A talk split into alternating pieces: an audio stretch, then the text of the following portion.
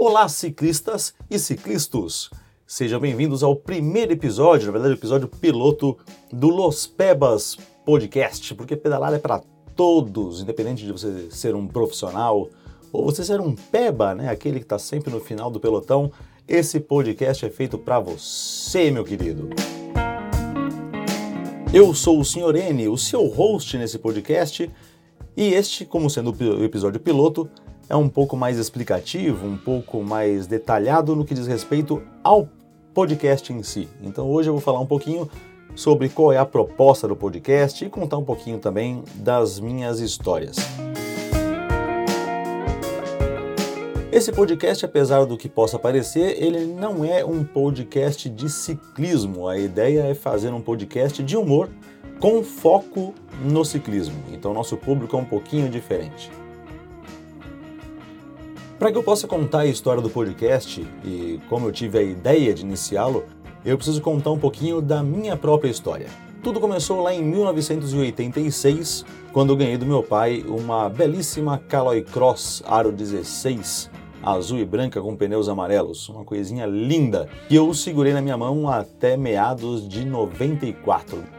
Eu usava ela só aos finais de semana quando ia para casa da minha avó, a bicicleta ficava lá. Minha família morava num kitnet muito apertado no centro de São Paulo e não havia espaço para ela aqui.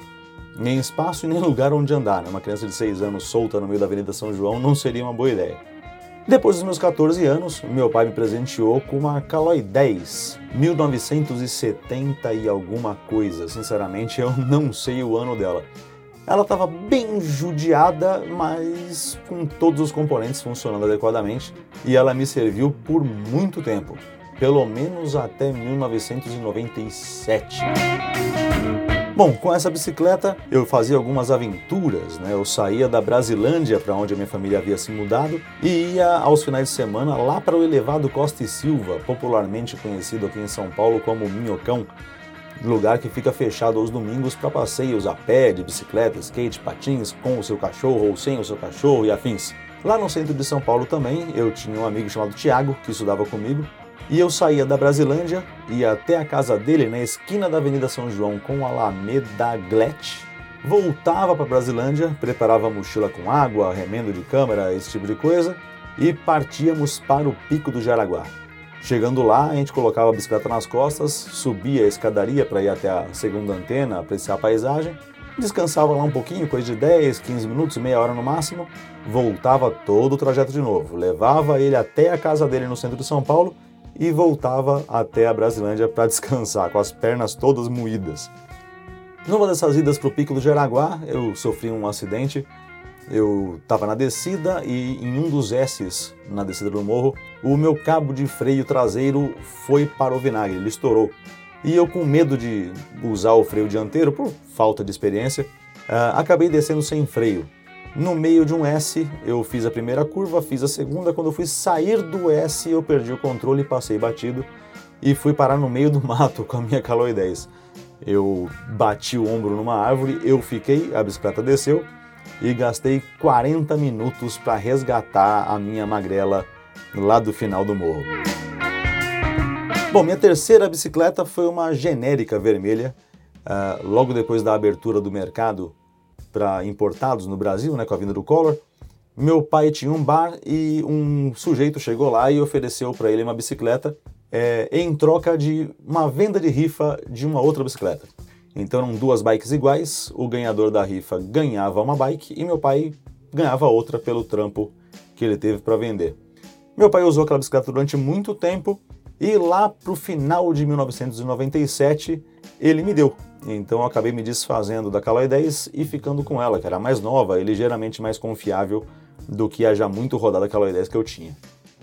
Eu fiquei pouco tempo com ela, na verdade meu pai a vendeu em 98 porque eu comprei meu carro em 1998, um Fusquinha 1964 que pertenceu ao meu pai por 30 anos e acabei desgostando da bicicleta, né, usando muito mais o carro e tudo mais, e simplesmente parei de andar. Usei ela muito pouco, ela ficou lá muito mais tempo encostada do que outra coisa, meu pai acabou vendendo, como eu já disse, e eu fiquei sem bicicleta. Em 1999 eu casei e eu trabalhava no jornal Estado de São Paulo, na Zona Norte, perto da Ponte do Limão. E eu trabalhava lá, eu ia de ônibus para lá sempre, ou com meu Fusquinha, mas em algum momento eu encasquetei que eu queria ir para o trabalho de bicicleta porque era mais rápido, era mais prático, gastava menos dinheiro.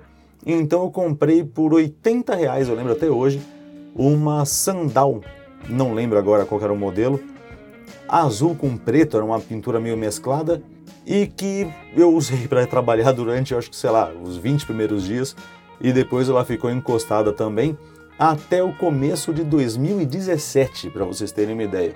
Isso deve ter ocorrido por volta de 2002, por aí. No início de 2017, a minha mãe, incomodada com a bicicleta que ficava no quintal dela, perguntou o que eu queria fazer e eu acabei me desfazendo dela. Ela deu para um vizinho.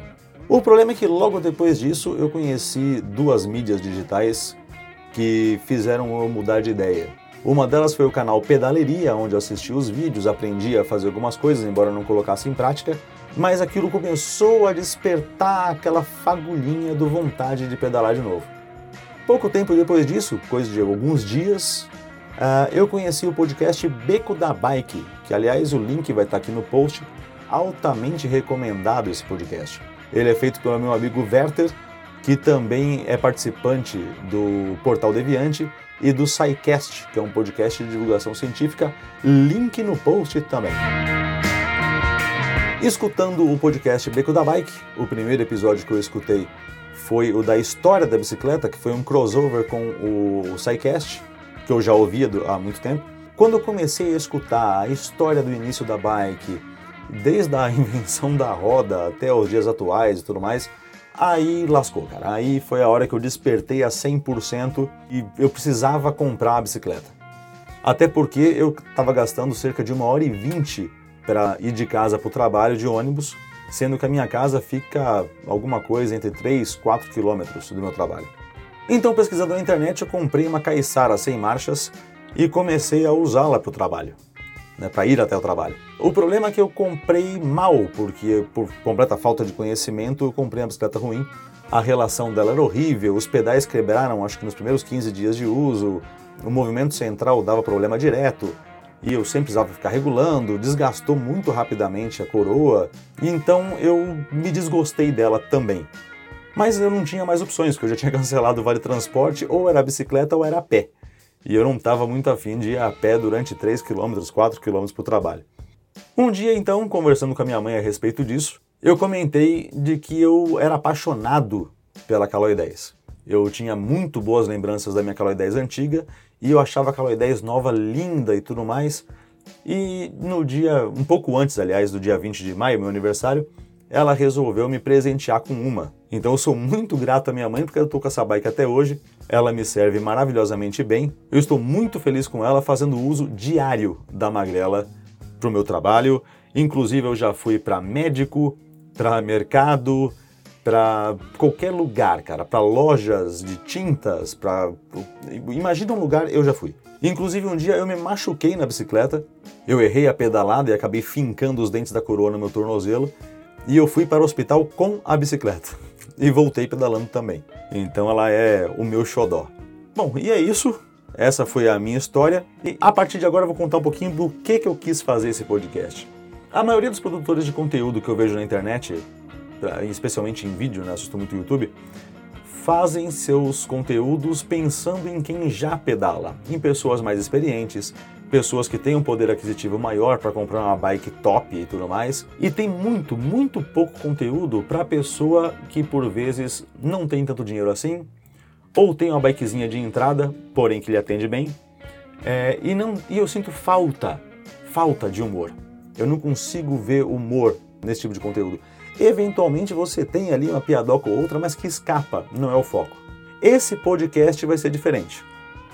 Embora eu aposto que você não deu nenhuma risada até agora, né? Porque eu não contei nenhuma piada, não fiz nenhuma nada disso, nada engraçado. Mas a ideia é justamente essa: fazer um podcast de humor com foco no ciclismo. Todo mundo já tomou um tombo, todo mundo já quebrou a cara no chão, já quebrou a bicicleta numa situação inusitada, todo mundo tem uma situação engraçada. Então a minha ideia é explorar isso. Esse primeiro episódio, como eu já disse, é um episódio de apresentação, então ele não tem nem participantes, nem piadas mas fique tranquilo que isso aí vai mudar em breve.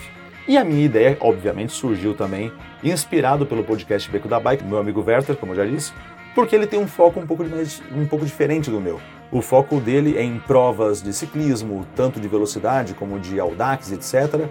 Ele convida ciclistas que têm um bom desempenho em competições ou que já vivenciaram várias competições, e o meu foco é outro. O meu foco é histórias. Eu quero conhecer o carinha que está pedalando há três meses eu quero saber o que, que motivou ele a começar a pedalar, eu quero saber o que, que ele fez da vida dele no começo, quando ele começou a pedalar, por que, que ele parou de pedalar, se é que ele já tinha começado antes. Eu quero saber esse tipo de detalhe. Eu quero saber a relação de amor que o ciclista tem com a sua bike, por pior que ela seja, como é o meu caso. Caloi 10, vocês sabem, é um modelo de entrada, ele é, não é barato, mas também não é caro não é um modelo confiável. Para se tornar confiável, você tem que fazer alguns upgrades nela, né? mudar algumas peças e tudo mais, como eu já fiz. Então é isso, eu quero saber a história dos ciclistas Tebas, aqueles que estão no fim do pelotão dando risada, mas estão sempre ali fazendo uso da nossa magrela. Então é isso. Fiquem com a paz da Nossa Senhora da Bicicletinha e até o próximo episódio.